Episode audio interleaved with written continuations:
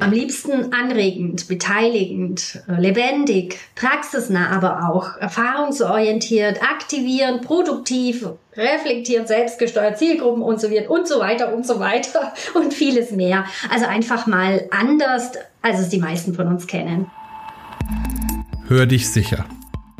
Der VBG-Podcast zum Arbeitsschutz. Hallo und herzlich willkommen zu einer neuen Folge unseres Podcasts Hör dich sicher. Heute möchten wir uns über Unterweisungen am Arbeitsplatz unterhalten. Zu Gast sind Eva Trojek und Andreas Zimmerer von der VBG. Langweilig. Ja, wunderbar. Da wären wir auch schon beim Thema. Mit welchen Gründen werdet ihr im Seminar oder direkt im Unternehmen konfrontiert? Wieso hat Unterweisung heute teilweise einen so schlechten Ruf? Ja, das liegt vielleicht daran, dass sie nicht nur langweilig, sondern meistens ereignislos, eintönig und ermüdend sind. Unterschiedliche Gründe könnten natürlich sein, falscher Zeitpunkt, ja, also so am Montagmorgen um 8 oder Freitag 15 Uhr ist natürlich wenig attraktiv. Ja, oder vielleicht auch die reizlose Gestaltung und Durchführung, also äh, ohne Beteiligung, Anregung oder Aktivierung oder Einbindung von Teilnehmern, sondern einfach nur statt Methodenvielfalt äh, 200 Folien. Ja. Oder äh, dass die Sinnhaftigkeit und das Verständnis dafür auch einfach fehlt. Also das heißt so, es wird eher als ein lästiges Übel empfunden, statt ja eine sinnvolle Maßnahme, die ja äh, das Ziel hat, auch, dass Mitarbeiter so gesund und unverletzt nach Hause gehen, wie sie morgens gekommen sind. Also so das Stichwort Präventionskultur. Wie und mit welchen Werten, Normen oder vielleicht auch Denkhaltungen wird Sicherheit und Gesundheit im Betrieb überhaupt gelebt? Vielleicht sind auch die Inhalte wenig auf die Zielgruppe abgestimmt. Also mehr so Gießkannenprinzip statt tätigkeits- und arbeitsplatzorientiert. Und da entsteht natürlich einfach auch oft die Haltung bei zu Unterweisenden, ja, was geht mich das eigentlich an oder ist es für mich überhaupt relevant? Und findet einfach wenig Identifikation so mit dem eigenen Tun, mit der eigenen Praxis statt. Der persönliche Nutzen ist unklar und der persönliche Benefit fällt einfach weg oder ist nicht sichtbar.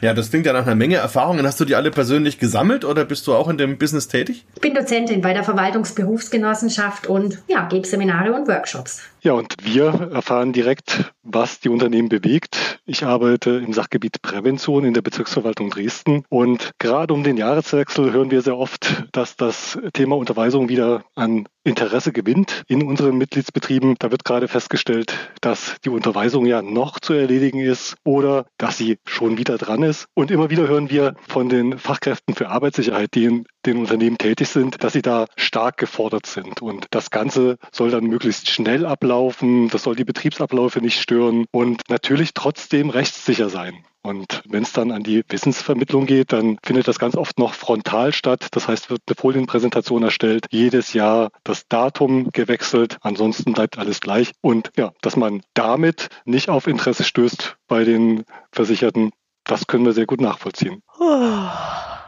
kenne ich schon alles auswendig. Wie müsste denn so eine Unterweisung gestaltet sein, damit sie eben nicht langweilig ist? Ja, also am liebsten anregend, beteiligend, äh, lebendig, praxisnah aber auch, erfahrungsorientiert, aktivierend, produktiv, reflektierend, selbstgesteuert, Zielgruppen und so wird und so weiter und so weiter und vieles mehr. Also einfach mal anders, als es die meisten von uns kennen. Und hier lautet einfach die, die, die Frage, die man sich stellen muss, wenn man Unterweisungen so gestalten möchte, wie lernen wir überhaupt? Was passiert da im Kopf? Ne? Und da muss man wissen, unser Gehirn lernt durch Sammeln von Erfahrungen, also durch Ausprobieren. Wir sind eher gepolt auf das Lösen von Problemen und weniger auf das Lernen, auf das Auswendiglernen von Inhalten. Ne? Also wir wollen anwenden. Wir lernen durch so Abgucken und Nachmachen. Also sprich so die, die Übernahme eher von Verhaltensweisen und Handlungsstrategien, am besten noch von, von Vorbildern. Ne? Wir lernen auch, indem wir die Inhalte also als bedeutsam, also auch für uns persönlich bedeutsam bewerten. Wir lernen, indem Reflexion auch stattfindet, ne? immer wieder so ein Soll-Ist-Vergleich und ja, auch eine Übertragung auf die eigene Wirklichkeit, die eigene Praxis auch stattfindet. Und da gibt's in der Erwachsenenbildung also zahlreiche Methoden, die die Aufnahme und auch spätere Anwendung von Informationen leicht leichter macht, unterstützt, indem sie einfach auch alle Sinne nutzt und die jeweiligen kognitiven Fähigkeiten, die wir ja alle haben, ne, auch einfach mit berücksichtigt. Ja, und bei Praxis möchte ich direkt einsteigen und anknüpfen. Was erleben wir denn da zum, zum großen Teil? Wir erleben eben die schon geschilderte frontale Wissensvermittlung und sitzen oftmals in irgendwelchen Pausenbereichen, wo andere Mitarbeiterinnen und Mitarbeiter gerade ihre Pause machen und Dort soll dann das Wissen aufgenommen werden. Dabei ist es doch viel besser, wenn wir Unterweisungsgegenstände einbinden, wenn wir also den höhenverstellbaren Arbeitsplatz, den Bürodrehstuhl, der auch verwendet wird, ja, einfach mal dazu holen bzw. uns dorthin begeben, um direkt vor Ort das Wissen zu vermitteln. Dass wir einen Methodenmix verwenden aus meinetwegen den Folienunterweisungen, aber auch anderen Dingen, kleinen Filmausschnitten. Ich habe während der Pandemie erlebt, wie da einige Unternehmen sehr kreativ geworden sind, wo Mitarbeiterinnen und Mitarbeiter Unterweisungsfilmchen gedreht haben, die dann gezeigt worden sind. Das ist also alles möglich und auch mit einem, mit einem relativ überschaubaren Aufwand. Wir müssen unbedingt weg von diesen Jahresunterweisungen. Das hat sich schon so festgesetzt. Einmal jährlich muss ich unterweisen. Warum teilen wir das nicht auf in kleinere Einheiten, dass wir unsere Teambesprechungen nutzen, um zu Unterweisungsthemen, die gerade aktuell sind, etwas zu hören. Also anlassbezogen unterweisen. Wir haben Unfallgeschehen in unseren Unternehmen. Dort ist es zwingend erforderlich, dass wir gleich im Nachgang die Beschäftigten auf die Gefahren und auf den Unfallverlauf hinweisen, um Unfälle zukünftig zu verhindern. Wenn wir Prozesse ändern, Arbeitsprozesse, dann müssen wir direkt unterweisen und das findet nicht nur einmal im Jahr statt. Es gibt Unternehmen, die haben nach Evakuierungsübungen, die durchgeführt worden sind, festgestellt, dass es hakt. Ich kann damit nicht bis zu zwölf Monate warten, bis ich die Erkenntnisse daraus vermittle. All das sind Dinge, die Unterweisungen effektiv machen, aber auch kurzweiliger. Ja, genauso gut erfahren wir es aus unseren Branchen, in denen Flurförderzeuge im Einsatz sind, dass es dort lohnend sein kann, mal einen Perspektivwechsel herbeizuführen dass wir also Beschäftigte aus Lagerbereichen mal auf den Arbeitsplatz eines Frontgabelstaplers setzen, um erfahren zu lassen, was Staplerfahrerinnen und Fahrer sehen, aber eben auch nicht. Das führt zu einem ganz anderen Verhalten der Fußgänger. Ja, das sind Dinge, die wirklich funktionieren, die auch mit einem geringen Aufwand umsetzbar sind. Ohnehin stellen wir fest, dass der Einbezug der betroffenen Mitarbeiter sehr wirkungsvoll sein kann die Mitarbeiterinnen und Mitarbeiter, die eine Unterweisung direkt an ihrem Arbeitsplatz für ihre Kolleginnen und Kollegen durchführen müssen, die beschäftigen sich zum einen mit den Themen viel intensiver und zum anderen sprechen sie auch eine Sprache, die von den Kolleginnen und Kollegen vielleicht viel besser verstanden wird als das, was ein Vorgesetzter sich dort mühevoll erarbeitet hat. Ja, oder auch hinsichtlich dieses Perspektivwechsels vielleicht einfach auch mal so eine Kopfstandmethode ausprobieren, also zum Nachdenken anregen. Das wäre zum Beispiel, äh, was müssen Sie tun, damit es garantiert zu einem Arbeitsunfall kommt? Also einfach mal so in eine Unterweisung gehen und Sie werden überrascht sein. Durch diese andere Art der Frage werden Teilnehmer aktiviert und setzen sich ganz intensiv mit dem Thema auseinander. Und natürlich muss dann im Nachgang nachgearbeitet werden und es müssen gemeinsam Verhaltensweisen besprochen werden, Sicherheitsmaßnahmen nochmal erläutert werden oder Betriebsanweisungen vielleicht auch nochmal gemeinsam durchgegangen werden. Verstehen kommt von Verständnis und da wollen wir ja hin. Puh, das ist natürlich ganz schön umfangreich jetzt alles. Kann man das auf ein paar Aussagen, vielleicht drei oder vier bündeln, die sich dann durch Fragen aus der Praxis ergeben? Halt, halt, halt. Eine Frage habe ich noch. Also bei uns unterweist immer die SIFA. Darf die das? Sicher darf die SIFA oder Fachkraft für Arbeitssicherheit unterweisen, dürfen aber nicht vergessen, dass die Verantwortung für die Inhalte, die Verantwortung dafür, dass eine Unterweisung ordnungsgemäß durchgeführt wird, immer bei der Führungskraft verbleibt. In Unterweisung steckt nämlich auch das Wort Weisung mit drin und eine Fachkraft für Arbeitssicherheit darf in der Regel keine Anweisung aussprechen. Das macht immer die jeweilige Führungskraft und wir erfahren aber, dass vor allem die internen Fachkräfte für Arbeitssicherheit dort oft gefragt sind. Die haben gerade mit diesem Konflikt sehr oft zu tun. Ne? Ich muss unterweisen, aber gleichzeitig ist das eigentlich auch eine Anweisung des Unternehmers, die ich hier transportiere. Wir wünschen uns dort grundsätzlich eine höhere Präsenz der Führungskräfte.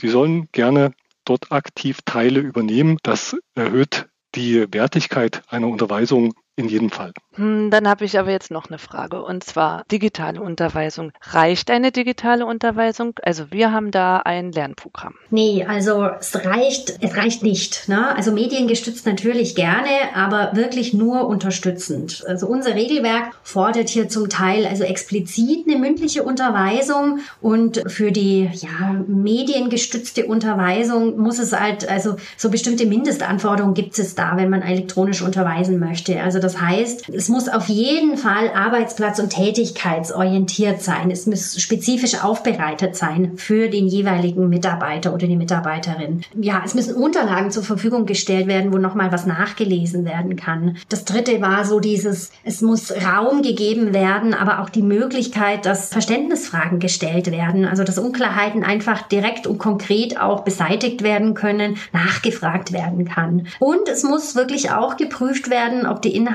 auch verstanden worden sind. Also eine sogenannte Lernerfolgskontrolle muss durchgeführt werden. Ja, und dann ist es natürlich schon so, dass die Unterweisung auch an die intellektuellen und kognitiven Fähigkeiten der zu Unterweisenden auch angepasst werden muss. Ne? Also es muss so aufbereitet werden, dass es auf jeden Fall verständlich ist. Natürlich gab es jetzt in der Pandemie kreative Lösungen und da waren die auch akzeptiert. Ich weiß von einer Fachkraft für Arbeitssicherheit, äh, die immer wieder bei mir in den Seminaren ist und sich da fortbildet. Da ist es also so, die hat Unterlagen ansprechend aufbereitet, dann per E-Mail oder sogar per Post auch verschickt, also je nach Zielgruppe, die sie da so hatte und dann wirklich mit jedem einzelnen Mitarbeiter ein Meeting, ein Online-Meeting angesetzt, beziehungsweise sogar telefonisch wirklich unterwiesen und hat da direkt die Verständnisfragen geklärt. Also ne, kreative Lösungen gibt's, man muss sich was einfallen lassen. Ja, so ein Lernprogramm alleine reicht einfach nicht aus. Also das heißt, eine Unterweisung in rein elektronischer Form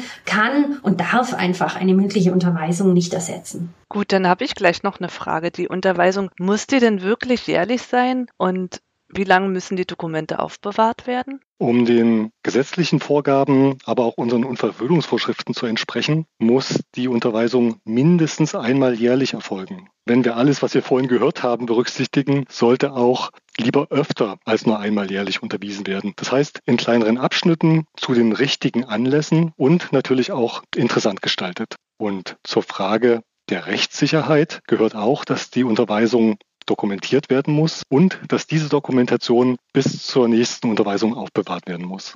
Okay, und gibt es Vorlagen für Unterweisungen? Es gibt nicht die Vorlage für Unterweisungen, die für alle Unternehmen gelten. Es gibt aber bei der VBG Unterweisungshilfen, Fachinformationen, die auf die jeweiligen Bedürfnisse in den Unternehmen angepasst werden müssen. Wir finden dort Informationen zu sicherem Arbeiten allgemein, zu gesundheitsgerechtem Verhalten und alles das, was dort zu finden ist, kann verwendet werden für die spezifischen Unterweisungen in unseren Mitgliedsbetrieben.